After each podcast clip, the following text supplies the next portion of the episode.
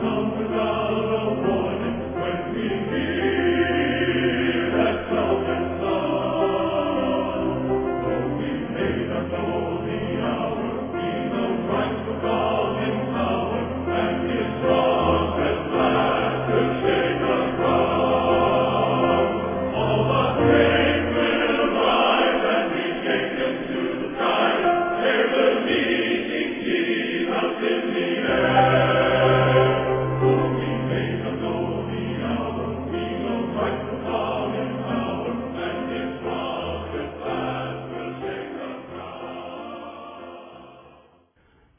Predigttext und gleichzeitig typischem Beispiel für einen apokalyptischen Text lesen wir Daniel 7, 1 bis 28 und 12, 1 bis 3. Nach der Basisbibel leicht gestrafft. Belshazzar war der König von Babylonien. In seinem ersten Regierungsjahr hatte Daniel einen Traum. Er hatte eine Vision, als er auf seinem Bett lag. Er schrieb auf, was er geträumt hatte. Das ist sein Bericht. Ich, Daniel, hatte in der Nacht eine Vision. Ich sah vier Winde, die kamen aus den vier Himmelsrichtungen und wühlten das große Meer auf. Aus dem Meer stiegen vier große Tiere herauf, jedes anders als die anderen. Das erste Tier war einem Löwen ähnlich und hatte Flügel wie ein Adler. Ich sah, wie ihm seine Flügel ausgerissen wurden. Er wurde vom Boden aufgehoben und wie ein Mensch auf seine Füße gestellt. Ihm wurde menschlicher Verstand gegeben. Dann sah ich ein zweites Tier. Dieses Tier ähnelte einem Bären und es stand an einer Seite aufrecht. In seinem Maul hatte es drei Rippen, sie waren zwischen seinen Zähnen. Man sagte zu ihm, Steh auf, friss viel Fleisch. Dann sah ich ein anderes Tier, das einem Panther ähnelte. Auf seinem Rücken hatte es vier Flügel, die aussahen wie die Flügel eines Vogels. Es hatte vier Köpfe und ihm wurde Macht gegeben. Dann sah ich in der nächtlichen Vision ein viertes Tier. Es war fürchterlich, schrecklich und sehr mächtig. Seine Zähne waren groß und aus Eisen. Es fraß und zermalmte alles, und was übrig blieb, zertrat es mit den Füßen. Es war ganz anders als die Tiere vor ihm, und es hat zehn Hörner. Ich betrachtete die Hörner, plötzlich wuchs zwischen ihnen ein anderes, kleines Horn hervor. Da wurden drei von den ersten Hörnern ausgerissen. Auf dem Horn waren Augen, die den Augen eines Menschen ähnelten. Es hatte einen Mund, der großspurig redete. Ich sah, dass Throne aufgestellt wurden und der Hochbetagte sich setzte. Seine Kleidung war weiß wie Schnee und sein Kopfhaar war wie reine Wolle. Sein Thron bestand aus lodernden Flammen und dessen Räder waren aus Feuer. Ein Strom aus Feuer floss von ihm weg. Tausendmal tausend dienten ihm, eine unzählbare Menge stand vor ihm. Es wurde Gericht gehalten und Bücher wurden geöffnet. Ich sah hin, weil das Horn so großspurig redete. Da sah ich, dass das Tier getötet wurde. Auch den übrigen Tieren wurde ihre Macht genommen, denn die Länge ihres Lebens war auf die Stunde genau festgesetzt. In der nächtlichen Vision sah ich einen, der mit den Wolken des Himmels kam. Er sah aus wie ein Menschensohn. Er kam bis zu dem Hochbetagten und wurde vor ihn geführt. Ihm wurden Macht, Ehre und Königsherrschaft gegeben. Die Menschen aller Völker, aller Nationen und aller Sprachen dienten ihm. Seine Macht ist eine ewige Macht. Sein Königreich wird nicht zugrunde gehen. Ich Daniel war ganz verwirrt. Die Vision, die ich hatte, erschreckte mich. Ich ging zu einem von denen, die dastanden, und bat ihn, alle diese Dinge zu erklären. Er antwortete mir und ließ mich wissen, was sie bedeuten. Die vier großen Tiere stehen für vier Königreiche, die sich auf der Erde erheben werden. Die Herrschaft aber bekommen die Heiligen des Höchsten. Sie werden sie für immer und ewig behalten. Ich wollte wissen, was es mit dem vierten Tier auf sich hat. Ich wollte etwas wissen über die zehn Hörner auf seinem Kopf. Ich wollte etwas erfahren über das Horn, das neu gewachsen war. Das neue Horn hatte Augen und einen Mund, der großspurig redete. Es sah größer aus als die anderen Hörner. Und ich sah dieses Horn gegen die Heiligen kämpfen. Es überwältigte sie. Der, der dastand, sagte, das vierte Tier steht für das vierte Königreich auf Erden. Es wird ganz anders sein als die anderen Königreiche. Es wird die Erde fressen, sie mit Füßen treten und sie zermalmen. Die zehn Hörner bedeuten, aus diesem Königreich werden zehn Könige hervorgehen. Nach ihnen wird ein anderer König kommen, der wird ganz anders sein als die vorigen und wird drei Könige stürzen. Er wird über den Höchsten lästern und sich gegen die Heiligen des Höchsten wenden. Er hat vor, Festzeiten und das Gesetz Gottes zu ändern. Für dreieinhalb Zeiten werden die Heiligen in seine Gewalt gegeben. Dann wird Gericht gehalten. Dem König wird seine Macht weggenommen, er wird endgültig zerstört und vernichtet. Das heilige Volk des Höchsten erhält Herrlichkeit, Herrschaft und Macht über die Königreiche unter dem Himmel. Sein Königreich ist ein ewiges Königreich. Ihm werden alle dienen und gehorchen. Das war der Bericht. Meine eigenen Gedanken erschreckten mich sehr und ich, Daniel, wurde ganz blass. Die Worte aber bewahrte ich in meinem Herzen. Als Schlusspunkt unserer Lesung setzen wir Kapitel 12, 1 bis 3. Es ist Teil des Abschlusses von Daniel und ein Blick in die Zukunft. Zu dieser Zeit tritt Michael auf, der große Schutzengel. Er wird für die Nachkommen deines Volkes eintreten. Es wird eine Zeit der Not sein. So eine Not hat es noch nie gegeben, seit es Völker gibt. Zu der Zeit wird jeder aus deinem Volk gerettet, der in dem Buch aufgeschrieben ist. Von denen, die im Land des Staubes schlafen, werden viele vom Tod aufwachen die einen zum ewigen Leben, die anderen zu ewiger Schmach und Schande. Die Lehrer werden strahlen wie der Glanz des Himmels. Diejenigen, die viele zur Gerechtigkeit geführt haben, werden wie die Sterne für immer und ewig leuchten.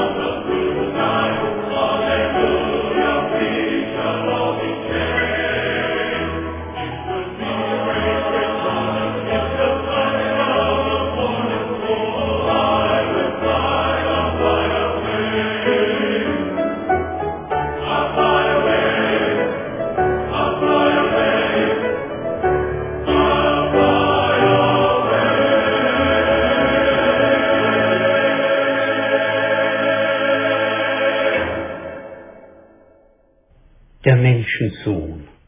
Macht mit menschlichem Gesicht. Eine Predigt über Daniel 7.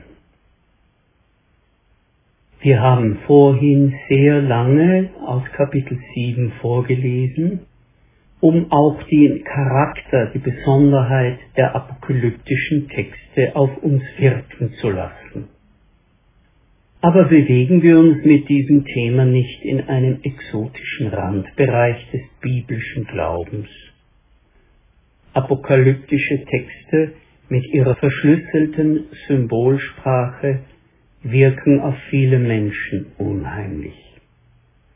Offenbar geht es dabei um Macht und Herrschaft im großen Rahmen der Weltgeschichte. Gibt es einen göttlichen Plan in der Geschichte? Gibt es für die Welt ein von Gott gesetztes Ziel? Oft erscheinen uns solche Fragen weit hergeholt. Aber zu bestimmten Zeiten rückt uns das Weltgeschehen arg auf den Pelz. Unser individuelles Glück lässt sich dann nicht mehr aus dem Strom der politischen Ereignisse herausfiltern. Wer hat die Macht und wie übt er sie aus? Wir sind in der glücklichen Lage, in einen Rechtsstaat eingebettet zu sein. Aber jegliche Macht in Menschenhand ist notorisch gefährdet zu kippen und zur Selbstgefälligkeit und zum Machtmissbrauch zu verkommen. Auf diesem Hintergrund müssen wir das gelesene Kapitel aus dem Buch Daniel verstehen.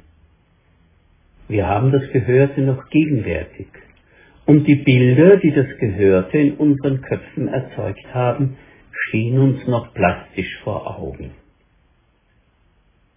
Der für uns jetzt entscheidende Gegensatz ist das Bild der Raubtiere im Kontrast zu dem menschlichen Aussehen der letzten Gestalt.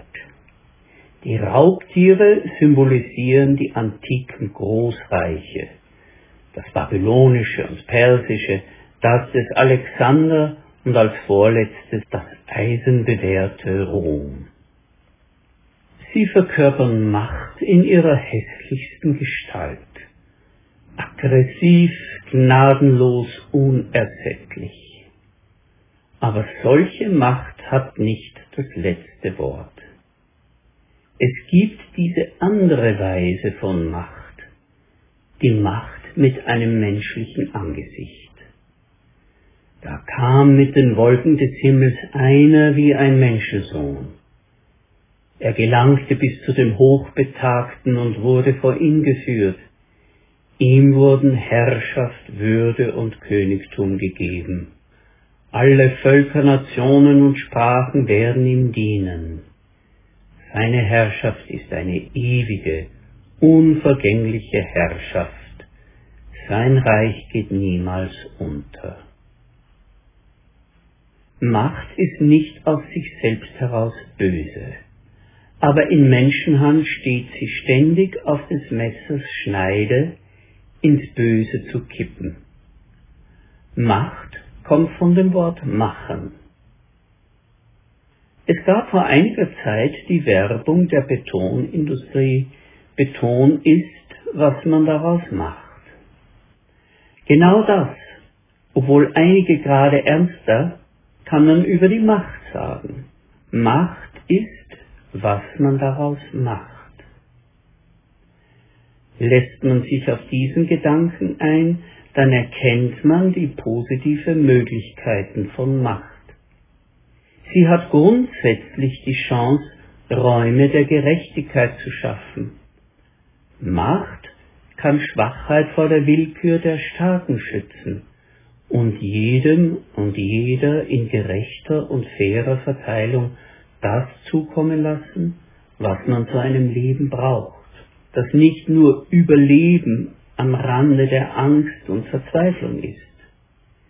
Macht kann Lebensräume erschaffen und schützen, in denen alle Menschen und jedem Geschöpf Raum zur Entfaltung und zur Anteilhabe am Shalom möglich wird, am Zusammenwirken aller Kräfte zum Nutzen und Wohle aller. Und das typische Bild von Macht in Menschenhand, das sich in unseren Köpfen abgespeichert hat, ist ein völlig anderes. Machthaber bemächtigen sich dessen, was sie zur eigenen Bereicherung wollen und verfallen einem Machtrausch. Ihr Machterhalt kann brutal werden. Dann entziehen sich die Machthaber der Kontrolle durch politische Einrichtungen, durch eine unabhängige Justiz und die Medien und entledigen sich unliebsamer Gegner. Mächtige können selbstgefällig werden bis zur Verblendung. In der real-apokalyptischen Übersteigerung verschmelzen Machtrausch und Selbstvergottungswahn. In ganz geringen Spuren findet das jeder bei sich selbst, in Familien und christlichen Gemeinschaften, im Umfeld von Beruf und Karriere, wenn man betört ist vom eigenen Erfolg. Auch wir selbst sind nicht dauerhaft fähig, selbstlos und selbstvergessen auf andere und ihr Wohlergehen zu schauen. Alles entscheidend ist die von Gott kommende Macht mit menschlichem Gesicht. Da kam mit den Wolken des Himmels einer wie ein Menschensohn. Das heißt, ursprünglich verstanden, einer, der wie ein Mensch aussieht, der Mensch ist. Dieser eine ist so in Gott verwurzelt, dass man ihm die Herrschaft, Würde und Königtum in die Hand geben kann, ohne dass sie darin verkommt. Als Christen kennen wir diesen Menschensohn unter dem Namen Jesus. Er sagt, ich bin der gute Hirte. Der gute Hirte gibt sein Leben für die Schafe. Seine Macht besteht nicht darin, was er sich nimmt, sondern darin, was er gibt. Und er gibt nicht nur, solange die Fernsehkameras angeschaltet sind und er sich im öffentlichen Wohlgefallen räkeln kann. Er gibt sich selbst hin und gelangt dabei an finstere und ekelhafte Orte, letztendlich dorthin, wo der gesammelte Hass sich austobt, ans Kreuz. Wer sich seiner Macht unterstellt, wird nicht ausgesaugt wie ein Insekt von der Spinne, sondern der kann sich am Tisch seiner aufopfernden Güte nehmen, Gnade in Gnade wie Johannes in 1.16 sagt. Bäume im Wald verdrängen sich gegenseitig. Wenn sich ein Baum ausbreitet, nimmt er dem anderen Licht und Nährstoff weg. So ist menschliche Macht. Die Macht des Menschensohnes zum Menschen verhält sich anders, nämlich wie die Wurzel zur Krone. Sie nehmen sich gegenseitig nichts weg, sondern nähren und stärken sich gegenseitig. Jesu Herrschaft lebt nicht auf unsere Kosten. Wir leben auf seinen Wurzeln. Die Herrschaft des Menschensohnes ist die einzige, die nicht an der Würde und Persönlichkeit eines Menschen zehrt, sondern sie aufbaut. Sie drückt ihn nicht hinunter, sondern erhebt ihm das Haupt und krönt ihn mit Gnade und Barmherzigkeit. Gottes Macht macht frei von anderer Macht. Wir Christen müssen politisch im Sinn der Ursprungsbedeutung werden. Politikos ist das, was die ganze Stadt, das heißt die Allgemeinheit, etwas angeht. Gute Politik schafft Räume, in denen ein gerütteltes Maß an Gerechtigkeit und Lebenschancen für alle entstehen. Alles Menschengemachte hat zwar ein Verfallsdatum, das absolut Gute kommt nur von Gott. Doch wir sollen beten, dass Männer und Frauen der Gerechtigkeit in aller Welt aufstehen und das relativ Gute umsetzen das Machbare. Es gibt eine gewaltige Spannweite zwischen Politikerpersonen, die das Gute für alle verfolgen, und solchen, die sich selbst mit dem mästen, was sie durch Macht in die Finger kriegen. Wir halten fest, Macht ist nicht zwangsläufig böse. Alles kommt darauf an, wer sie in der Hand hat. Darum hat Jesus uns beten gelehrt, dein Reich, Vater im Himmel, komme. Er selbst wurde aus tiefster Erniedrigung erhöht. Er ist würdig zu nehmen Macht und Ehre und Reichtum. Seine Macht trägt die Züge des großen Arztes, des Sünderfreundes und des Gekreuzigten.